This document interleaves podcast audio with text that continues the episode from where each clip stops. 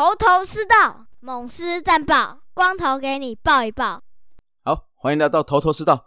想不到吧？想不到吧？哈，这一集头头是道的第四十集，我们就直接就在这个五四三周会台这边公布了。好，那原本是说要在明年的一月才在这边上线，但是后来我们大叔们讨论过后，就决定在这一集就开始在这里上线了。所有听到头头是道的亲朋好友们哦，私迷们，如果有兴趣的话，那就在我们下方留言，就是在 Apple Podcast 的底下留言，给我们五星留言。那我会在这一月份里面的所有留言里面抽出一位，那我会送出一个小奖品给大家。啊，那就希望大家可以踊跃参与啦。那也希望跟亲朋好友们讲，只要听中职的每周的快报，就可以来五四三周会谈这边。哦，那最近的话，因为诶我们师队新闻相对的少啦，那别的新闻比较多嘛，因为有包括别人夺冠了嘛，那另外就是。换了教练嘛，那我们也相对比较少一点点，但是我们也是有一些新闻可以报啦。好，那我们就来先讲讲一些新闻啦。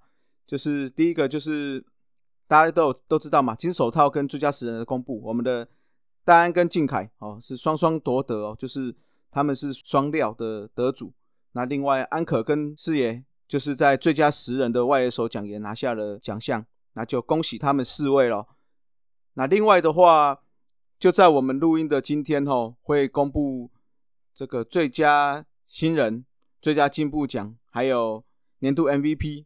因为录音当下还没公布啦，所以就请大家就看看新闻吧，好不好？虽然最近新闻比较热门的应该是这个雷神之锤这件事情啦，那但是也是可以把一些关注的焦点来到我们的运动场上。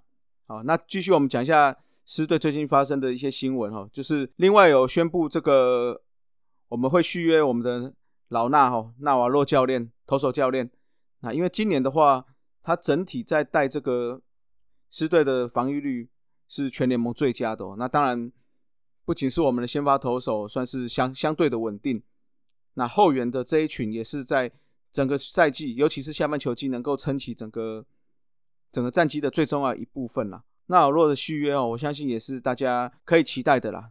那消息也指出，这个打击教练也是会续约的，外籍打击教练也会续约的。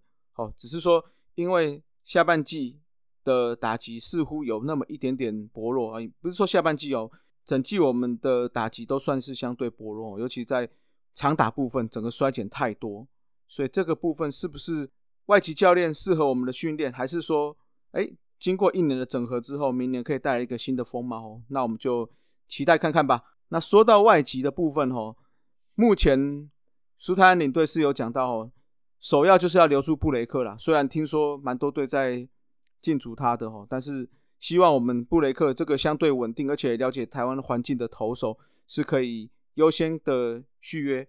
那因另外的话，补强洋炮部分也听说会列入考量啊。那我想如果今天是要去找一个外籍的洋炮的话，应该着重的话，有可能会是在三游的部分啊。那当然能够守一垒也是可以考虑之一啦。那就是期望说，哎，在明年整合之后，六十人名单出来之后，那我们看一下整体的策略是往哪里走。那再来看补强的洋将要怎么去补咯。那至于六十人名单的话，哎，苏丹领队是有讲啦。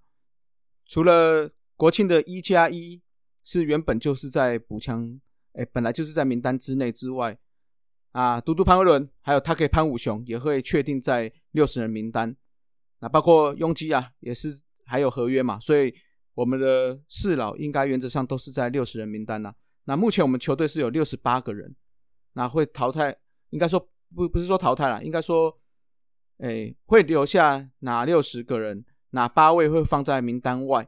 哦，那也是在这个颁奖典礼过后的隔天会上缴到联盟。那我们到时候再来看呐。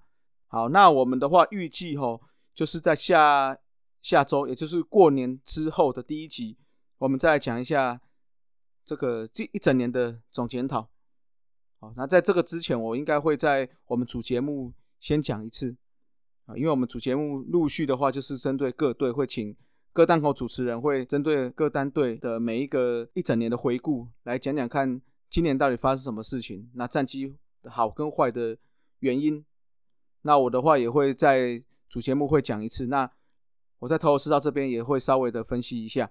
好，那就请大家敬请期待啦，好不好？好了，更多的事情哦是你不知道的事情啦，所以请大家还是要持续的追踪我们五四三周会谈哦。